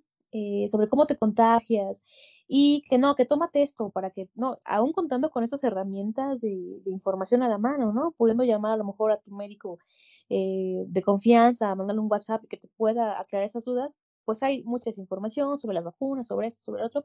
Imagínate en los 80 sobre cuando este, este, este hallazgo apenas eh, pues se daba a conocer a la sociedad, imagínate todas las versiones que seguramente se, se, se, manejaba, ¿no? De no, te vas a contagiar por un estornudo, por esto, incluso en las, personas que desafortunadamente estaban contagiadas, eh, los prejuicios o el estigma que tenían que vivir, ¿no? En, en esa sociedad que, que, tenía como, pues, que ignoraba muchas situaciones, ¿no? Entonces, te digo, a mí me impresiona ahorita, a pesar de la era de la información en la que estamos viviendo, hay mucha desinformación. Entonces, hace 30, 40 años, pues sí, debe haber sido Em, pues también muy difícil, ¿no? Muy difícil lidiar con esto. Y es que realmente asumimos, asumimos cosas y pues como tú dices, por mucho que la tecnología también siga avanzando y por mucho que tengamos la información ya al alcance de un clic, pues la realidad es que falta todavía esta cultura de transformación digital, falta todavía que, bueno, la información que consumas, úsala para, para un bien, consume información de calidad, no difundas falsa información, eh, no hagas mal uso también de la información que se te está dando. Y pues la verdad es que es un tema todavía de reeducarnos en, en muchos aspectos que tengan que ver con, con este, con poder difundir este tipo de, de, aspectos. Eh, si bien pues es algo que hasta la fecha hoy nos sigue, nos sigue marcando, pues bueno, ya pues entender que eso es algo que se ha estado llevando ya desde, desde hace muchísimos años Mm, había escuchado por ahí en otro podcast que en ocho años los ochentas van a cumplir 50 años. Entonces ya pasó bastante tiempo desde el descubrimiento del virus del SIDA, como para que hasta la fecha sigan habiendo muchos, eh, mucha desinformación y muchos clichés falsos. Pero bueno, eh, vamos cerrando ya casi esta parte de los hechos históricos con algo, eh, yo creo que lo voy a, lo quería dejar para, para hasta el último, pero pues bueno, eh, lo, voy a, lo voy a mencionar ya ahorita, el cual fue, pues claro, ya todo mundo, al menos, eh, no todo mundo, perdón, al menos aquí en México, lo cual nos marcó un 19 de septiembre a las 7:19 horas de 1985. La capital de, eh, de este país se sacudió en un terremoto, en un sismo de magnitud 8.1 el cual pues devastó zona centro de, de, México y provocó daños severos en cientos de edificios y causó la muerte de miles de personas. No se conoce el número exacto de víctimas que dejó este sismo. El gobierno dice que fueron entre 3.692. Eh, la Cruz Roja Mexicana señala que la cifra superó los 10.000 el número de personas afectadas por el desastre entre damnificados y quienes sufrieron secuelas psicológicas tampoco se conoce. Sin duda alguna es algo que hasta el día de hoy nos ha dejado estragos. Eh, mucho tiempo después eh, nos ha dejado también secuelas y lo digo porque eh, la verdad es que vivimos en un país tan complicado, la Ciudad de México es una ciudad tan caótica que hasta el día de hoy hay construcciones que siguen pues voy a decirlo entre comillas, intactas, con estragos de, aquella, de, eh, de aquella catástrofe. Y todavía hay gente que recuerda eh, esta fecha del 19 de septiembre de 1985 con gran dolor, porque perdió a familiares. Y qué decir lo que pasó también en el terremoto del 19 de septiembre del 2017, si digo bien el año, este, que nos tocó a ti y a mí, obviamente, creo que Sí, te tocó el, el, 19 de septiembre también del 2017, Anaí. Que hasta se adjudicó que fue una tipo maldición. se siguen especulando muchas cosas.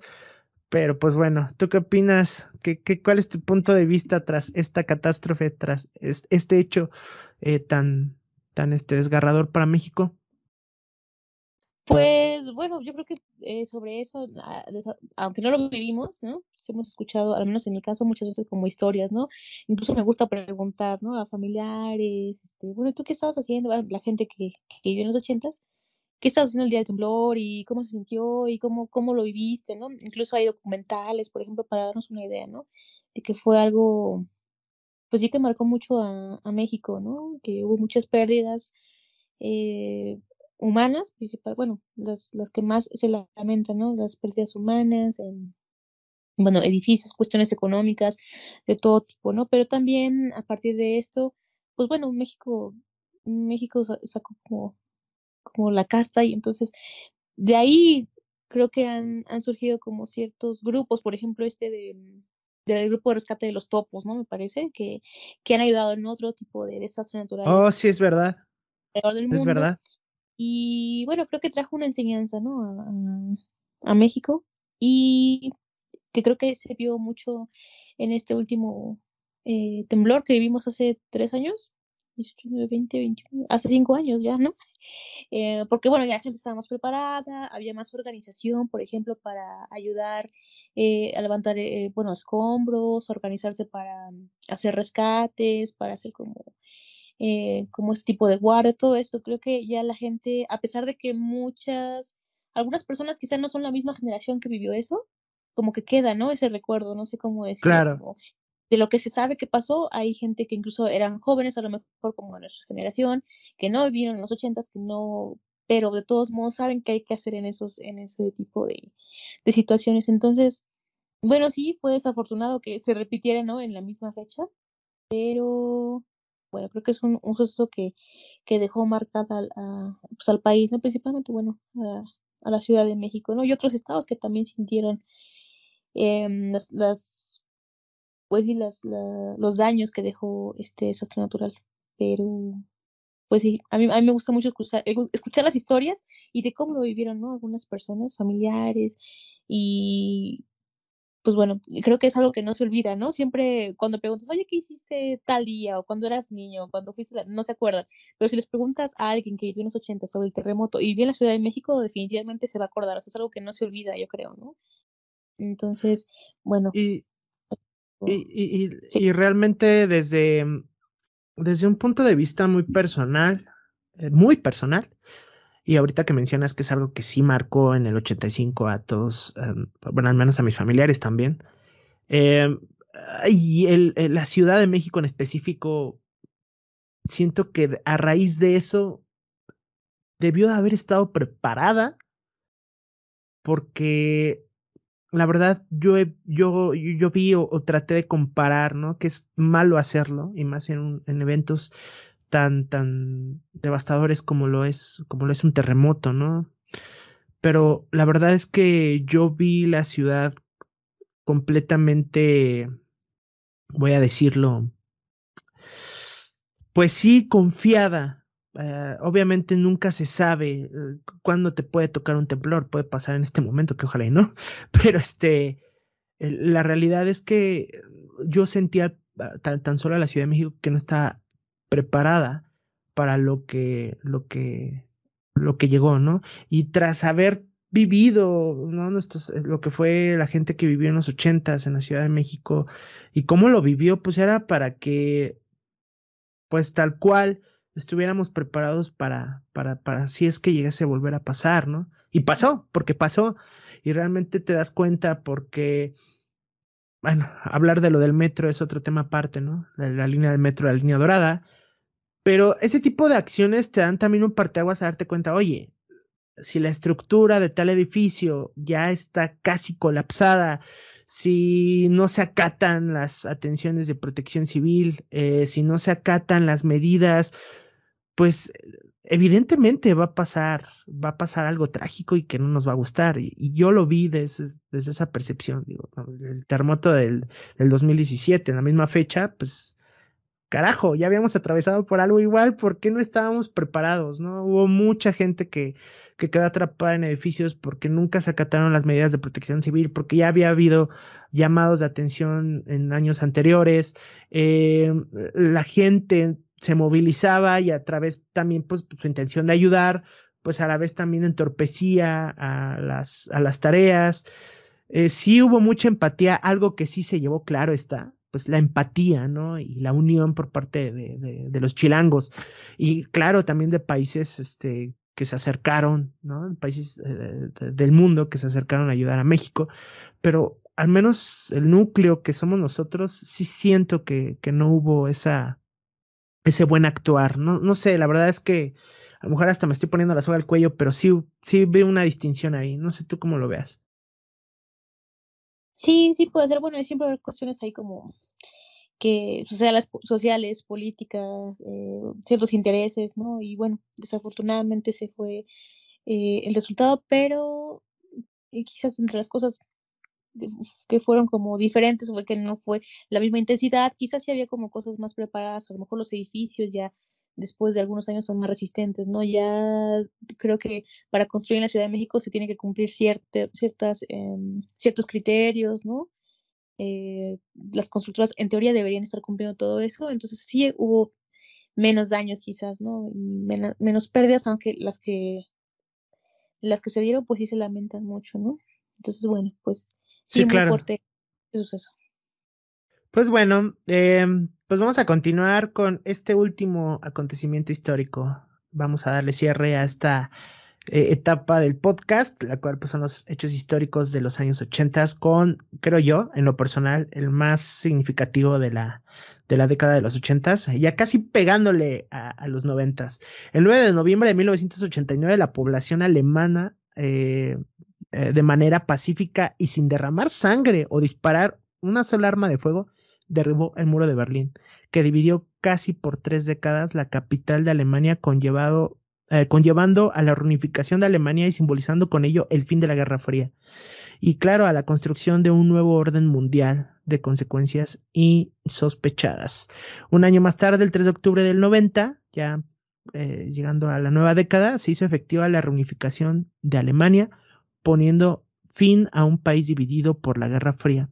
Se firmó un tratado de unificación que hizo eh, que se hizo por las cuatro potencias, Estados Unidos, Francia, Gran Bretaña y la Unión Soviética, y renunciaron a sus derechos logrando la reunificación definitiva y la construcción nuevamente de una sola nación. Claro está, y lo hemos visto, que a raíz de este acontecimiento, cada 3 de octubre se celebra en el país el Día de la Unidad Alemana. Y pues claro, es, es un hecho que marcó a Europa, pues para, voy a decirlo, para un bien, es una forma de, representar realmente lo que es la unidad, o sea, todo el concepto de la palabra unión se demuestra en un acto como, como fue este, y sabiendo bien que éramos ya, pues, voy a decir también abro comillas, un país nuevo, perdón, un mundo nuevo, una sociedad nueva y una sociedad sobre todo que, que estaba más unida que, que nunca. Lo hemos visto, en, em, en proyecciones eh, eh, de películas, en proyecciones musicales, varias bandas eh, como Pink Floyd, por ejemplo, que hicieron honor a este acontecimiento, ¿no? Incluso cuando me tocó ver a, a Roger Waters en, en, la plancha del Zócalo, gritó un tipo que, que ellos, que ellos significaban toda esta parte de la caída del Gran Muro y que una valla no nos iba a separar de poder ver a Roger Waters y fue cuando hubo un tipo portazo, ¿no? Entonces es, es algo que hasta la fecha sigue siendo o sigue dando de qué hablar y, y lo va a seguir haciendo porque claro que fue un, un evento realmente eh, conmovedor. ¿Tú qué opinas sobre esto? Um, pues sí, es un, es un hecho que, pues que habría como ya la, la, nueva década, ¿no? Ya mm, este... Um, esta antesala ya para el fin, de, el fin del milenio, ¿no? Entonces creo que esta, mm, esta caída del muro de Berlín como que simboliza un montón de cosas y tiene un significado súper fuerte para toda la para toda la generación que vivió en los 80, ¿no? Todas estas generaciones, porque daba un mensaje como de, mm, de esperanza, de libertad, de cambio, ¿no? Y eso se, se manifestó o, o, o, permeó muchísimo en el cine, en la música, o sea, eh, varios músicos, bandas que hicieron como temas como referentes a ese suceso, ¿no? Eh, películas, como novelas, libros que se escribieron, ¿no? Entonces, eh, pues yo creo que esto trajo como, pues sí, otros aires, ¿no? Como de cambio, Uh, como la, la, canción de los Scorpions, ¿no? Wind of Change, o sea, como... Sí, sí, sí, sí, sí, sí, sí. justamente te iba a mencionar eso. Viene, viene, el cambio del mundo, ¿no? O sea, el mundo va a ser diferente, todos vamos a ser hermanos, entonces, esto eh, lo voy a mencionar un poquito más adelante, pero creo que es algo que está muy en el ambiente en esta época de los ochentas, ¿no? Esta esperanza, esta cuestión claro. de vienen tiempos mejores, ¿no? o no sé si, bueno, lo voy, a, lo voy a comentar ahorita, ¿no? Que, que sí, claro. Que no, como, no, no, adelante. Esto, esto, este, este tipo de, como te decía, como de filosofía, ¿no? Ideologías. Que filosofía y como formas de pensar, de sentir el mundo, ¿no? Tanto en los noventas como en los ochentas, ¿no? Pero creo que los ochentas, ya la segunda mitad de los ochentas fue como lo que empieza como a tomar más fuerza, ¿no? Decir, no, es que vamos, vienen cosas mejores. Yo eh, tengo muy presente como esta canción que, que hicieron, este, cuando se juntaban como todas las superestrellas de Estados Unidos, ¿no? De, del pop y de la música, del rock, que eran, este, que hicieron la canción de We Are the World, ¿no? Que, ah, ok, ok, sí, claro toda esta, como que se, se, sintetiza de alguna forma todo ese pensamiento, ¿no? Que eh, hay que luchar por los niños, la humanidad va a ser mejor, nos acercamos a, al fin del siglo y del milenio, ¿no? Al fin de una época completamente y todo viene, todo va a ser mejor, ¿no?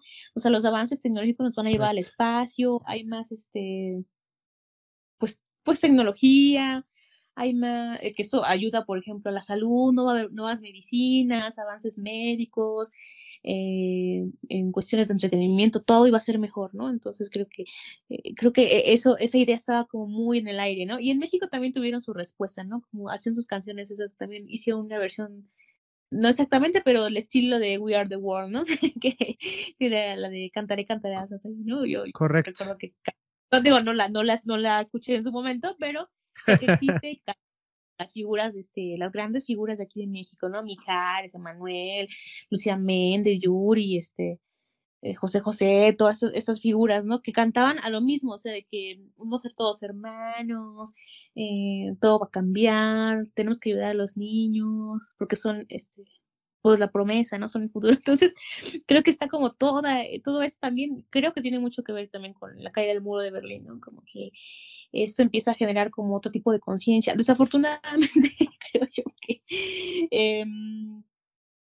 20, em, 20 años después de que empezamos este nuevo siglo, este nuevo milenio, pues, eh, eh no sé, es, es, a mí me parece, es una opinión completamente personal y a lo mejor es un poco pesimista, pero creo que le fallamos a esa generación, ¿no? No sé, y, ellos, ellos también nos fallaron de alguna forma, pero no creo que se vea esa, mm, esa unidad, ¿no? Es decir, la unidad está en teoría, ¿no? No todos somos uno, hay una globalización, eh, muchos utilizan la misma moneda, a lo mejor aquí muchas veces utilizamos el dólar, ¿no? Así como una referencia, claro. como la, pues la Unión Europea tiene el euro, o sea, como que hay una ilusión de que hay algo unificado, pero en la práctica creo que es otra la situación. Pero bueno, eso creo, creo yo que toda esa nostalgia es algo que, por, que llama mucho la atención de la gente que quisiera volver a ese tiempo, ¿no? o sea, cuando no había quizás tanta inseguridad en las calles, cuando seguramente, digo, a mí me tocó en los noventas, mm, seguramente en los ochentas todavía más, que siempre hay como núcleos donde hay como inseguridad, un poco de crimen, pero pues era como más común que pudiera salir a jugar a la calle, ¿no? Eh, los niños pues que se juntaban en la cuadra, ¿no? A jugar este... Pues, Uy, claro. De este, patear, como bote pateado, ese tipo de cosas, no sé, stop. Eh. Stop, avioncito, eh, la cascarita, claro. Y totalmente, que pudiera salir con, con, los amigos, las amigas de ahí de la cuadra y que pues no, no, no tuvieras miedo, o sea, el robachicos era como una idea, digo, desafortunadamente siempre ha habido como ciertas células de, de de, crimen y todo esto, pero eran las menos, creo yo, ¿no? O sea, el robachicos era como una ilusión por allá, ¿no? y creo que mucho de esta nostalgia de que la moda regresa ahí, la música regresa ahí, el cine regresa ahí, es porque hay una nostalgia hacia esa época donde creíamos que el mundo iba para bien, o sea, el mundo viene lo mejor, viene lo mejor, viene lo mejor de todas las épocas, ¿no? Nos va a tocar presenciar el inicio de algo completamente nuevo, de una nueva humanidad, ¿no? Pero, pues, eh, no sé, creo que... No, no, no, y, créeme lo que... créeme lo que como piensas tú y, tus razones los debes de tener, ¿no? Yo creo que parte de, tu profesión también te ha forjado en, en, la forma de ver las, las cosas de, y los cambios de la vida. Pues, eh, pues sí, la, la, realidad de todo es que cada quien se ha forjado.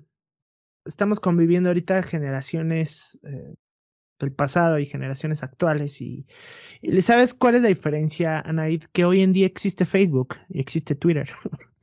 Entonces ya tienes una forma de escupirle al mundo cómo piensas y de pelearte con el otro, ¿no? A diferencia de otros de, de décadas pasadas, donde todo se quedaba en, todo se proyectaba en una canción o en una película o en un concierto. Entonces yo creo que hoy en día ya lo estamos viviendo de una forma en la cual pues ya eh, si no nos gusta cómo piensa alguien, pues lo atacamos, ¿no? O sea, la verdad es que sí, el, hecho de ver a de ver hacia el pasado, la retrospectiva de cómo eran las cosas antes, pues también es parte de nuestra nostalgia y tranquilidad, ¿no? Y sí, yo, lo veo en mi familia, ¿no? ellos mismos que, les tocó vivir eh, la, inseguridad, o, más bien la seguridad de antes, pues sí voltean a verlo con una nostalgia cruda, ¿no? De, antes no se veía esto, ¿no? O antes este tipo de crímenes eran impensables, ¿no? Que, a lo mejor existían, sí, pero eran casos aislados. Pero bueno, em, con respecto a esto, eh, solamente quiero mencionar que a pesar de que existieron movimientos musicales a, raíz de este acontecimiento que fue la caída del muro de Berlín. Vieron también muchos, este, mucha veneración con respecto a. En el 85 también algo que sucedió y que no lo tengo en la lista, pero que fue también súper importante, fue este concierto masivo eh, eh, que fue por parte de, de, algunos artistas en especial, entre ellos Queen, que fue el Live Aid o en, en español el ayuda en directo, que pues básicamente constaba en, en, en recaudar eh, ayuda y poder proyectar toda esta parte del apoyo, la unión universal, y que para, al menos para Queen, fue uno de los conciertos históricos que hasta la fecha, pues ha sido memorable, ¿no? Y lo vemos en películas, ¿no? Entonces, esto fue en el 85, previo a la caída del muro de Berlín y lo que trajo consigo en los 90, por ejemplo, pero ya veíamos esta esta unión y toda esta fuerza y todo lo que significó tan solo en este concierto de, de Live 8 de Queen. Y pues bueno, con esto cerramos esta, esta, primera, esta primera parte del podcast. Eh, te acabo de pasar un mensajito por aquí, a menos de que tú digas lo contrario. Em, vamos a continuar en un siguiente episodio, así que ya lo saben, denle por ahí play, reproducir, continúen en esta siguiente parte, vamos a seguir hablando de esta década de los ochentas y lo que trajo consigo.